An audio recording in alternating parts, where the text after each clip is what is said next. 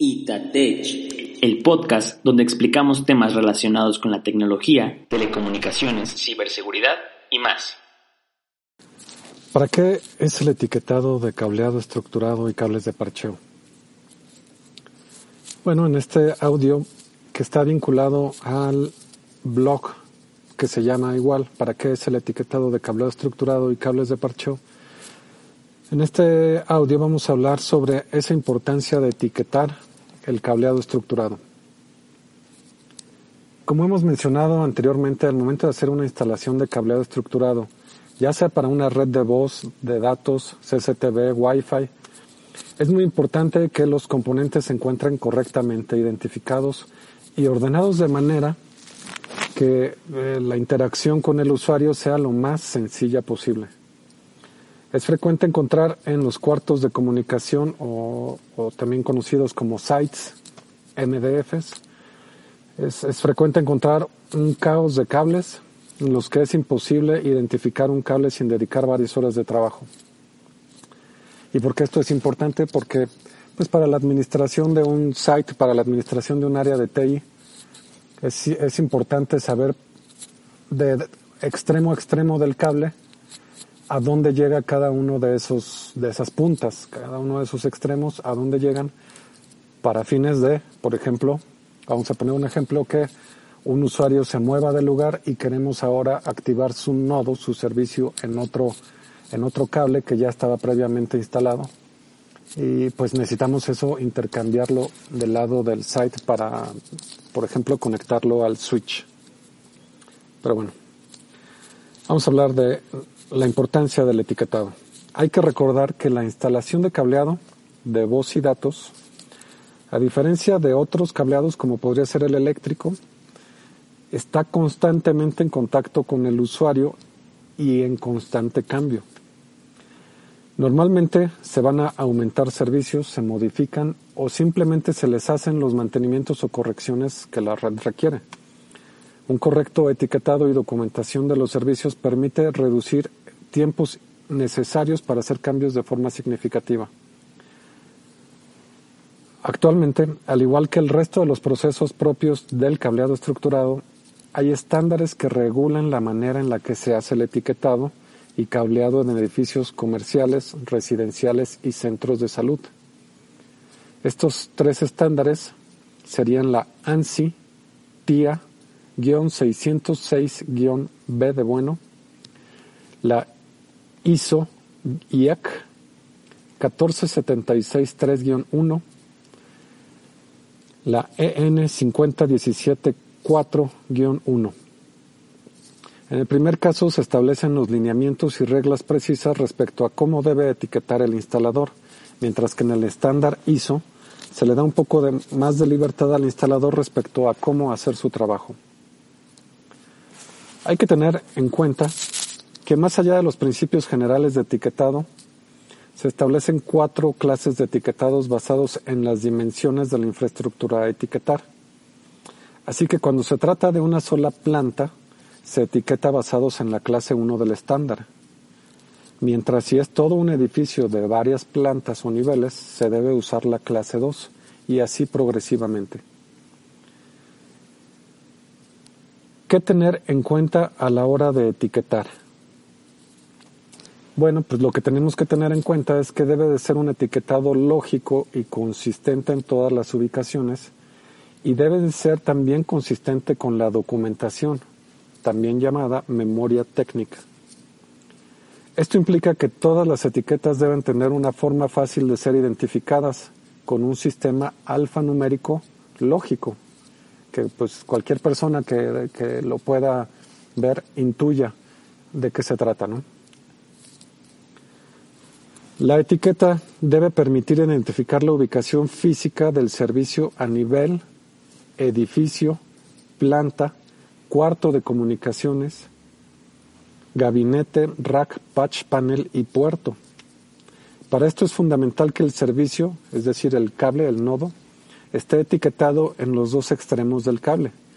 Esto va a permitir que cualquier cambio o interacción con este cable sea mucho más sencilla. Debe ser también fácil de leer y tener una vida útil igual a la del componente que se esté etiquetando. Es decir, que, normalmente un cableado estructurado pues tendrá una vida útil entre 10 y 25 años, ¿no? Entonces se esperaría que el etiquetado soporte esa vida útil. El etiquetado de cables de parcheo tipo bandera, si bien para fines prácticos puede funcionar, no es el etiquetado más adecuado, pues suele romperse o despegarse fácilmente. Ahí en nuestra página, en, este blog, vamos a tener algunas imágenes que muestran cómo es el etiquetado tipo bandera, que es, eh, se llega a usar este etiquetado, pero por fines prácticos, porque pues, se, puede eh, hacer, envolver el cable con este etiquetado, pero no es correcto. Este etiquetado no es correcto y se debe de evitar. En cambio, se debe de optar de preferencia por etiquetado que envuelva al patch cord, al cable de parcheo o incluso al cable del lado del, del usuario que está dentro del muro, es decir, el cable todavía antes del jack, antes del nodo. Este tipo de etiquetado envuelve el cable, pero lo envuelve de forma, digamos que transversal, de forma horizontal, o sea, a lo largo del cable. También ahí en la página van a encontrar algunos ejemplos de a qué nos referimos con esto, va a ser mucho más visual. Esto, este tipo de etiquetado está diseñado para el cableo estructurado, es, está pensado justo para esto. Bueno, para terminar, es importante resaltar que el etiquetado debe facilitar su labor como administrador de la infraestructura, garantizando que se puedan hacer los cambios de manera rápida y obviamente siempre documentando los cambios con una memoria técnica. Para que cualquier persona que tenga que hacer un cambio en un futuro, reparar un daño o revisar el cableado, pueda, ya sea acudiendo a la memoria técnica o revisando el panel de parcheo y, los, y el etiquetado del cable, que, se, que pueda comprender hacia dónde llega cada uno de los extremos. Por ejemplo, si tú vas a un nodo, debes de ver un etiquetado que hable de en qué piso, en qué panel y qué número de servicio es el que está etiquetado.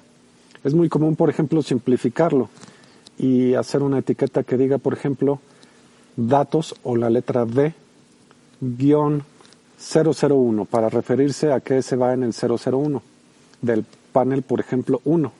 Y entonces del lado del site tú etiquetas que el panel 1 o, ese panel eh, lo etiquetas con el 001, 002 y si tienes múltiples paneles, pues a lo mejor terminas en el, panel, eh, en el, en el nodo 234. Ese es el último nodo, pero el panel debe estar etiquetado en esa secuencia.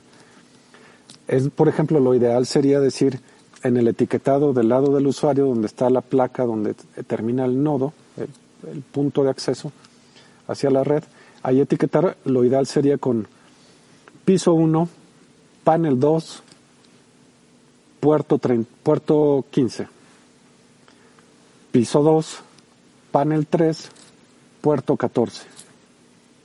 De esa manera podemos tener una identificación muy clara. A veces, por ejemplo, en el etiquetado no nos alcanza el espacio para, para ser tan explícitos y se pueden usar alguna convención.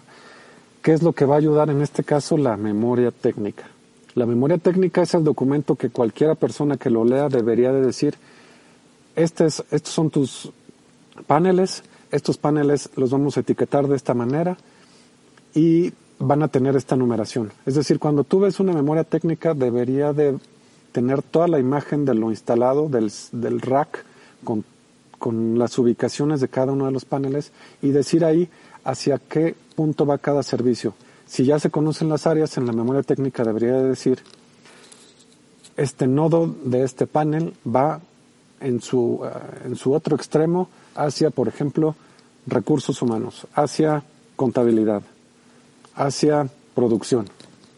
Así de explícita debería ser una memoria técnica y esto, pues, entre mejor esté del lado del rack, de los paneles y del lado del usuario esté bien etiquetado, simplifica muchísimo el trabajo de día a día de una administración de una red.